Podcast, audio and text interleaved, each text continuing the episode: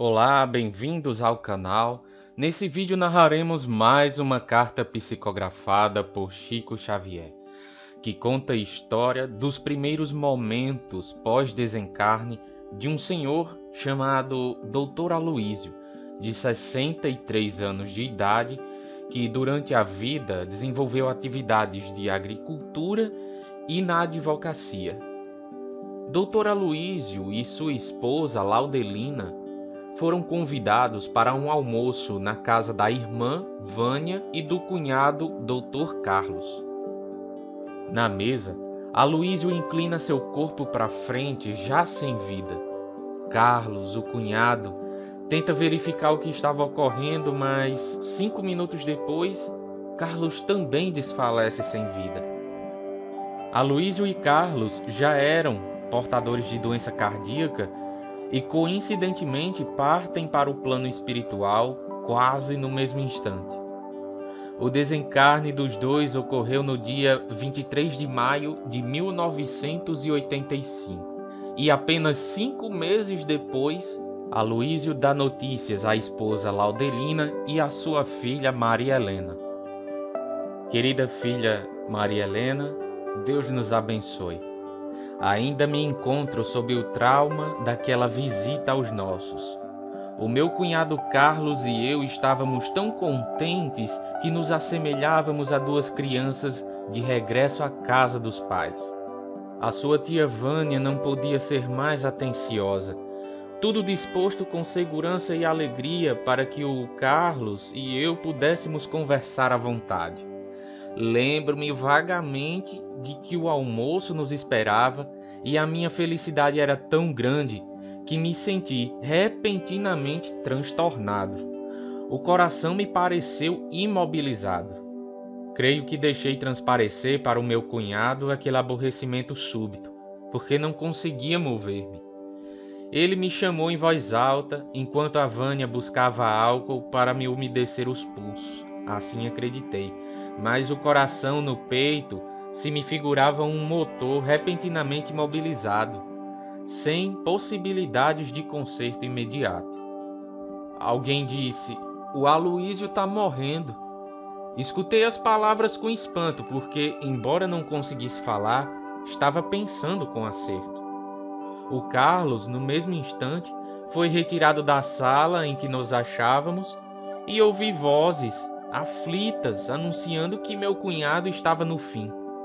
Mensageiros, recados, telefonemas e pedidos eram expedidos com urgência, mas a verdade é que ambos estávamos destinados à mesma renovação.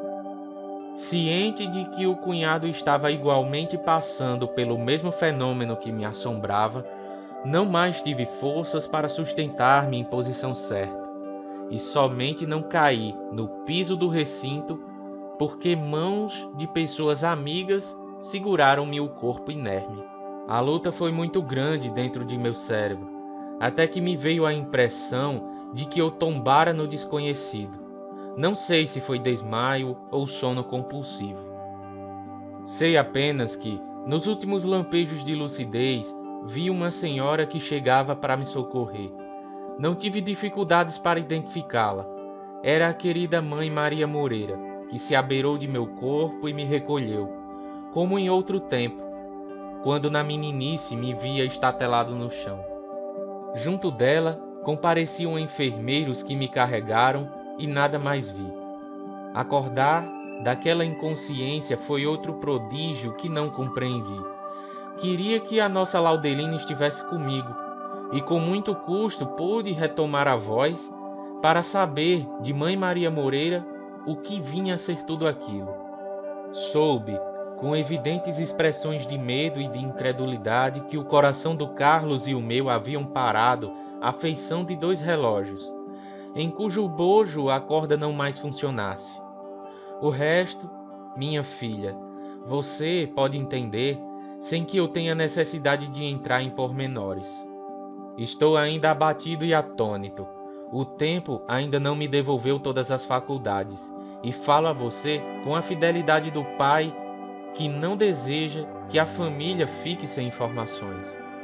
Sei que a morte não existe Mas não sei explicar isso tanto quanto nunca soube explicar como foi o meu nascimento no mundo. Se tento compreender tudo o que está me ocorrendo, noto que me atropelo mentalmente e acabo absolutamente incapaz de prosseguir em elucidações para mim próprio.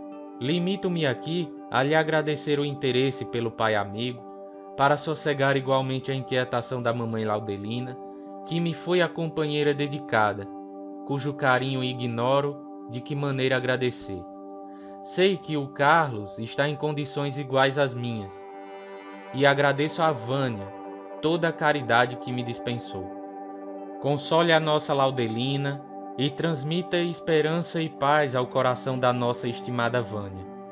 Agora me retiro, em companhia de Mãe Maria Moreira, que me auxiliou a escrever o que pude, satisfazendo ao seu pedido de notícias. Pedindo a Jesus abençoar toda a nossa família e muito grato à sua bondade de filha atenciosa. Deixo-lhe aqui um grande abraço, o papai e o seu servidor sempre grato, Aloísio Maciel.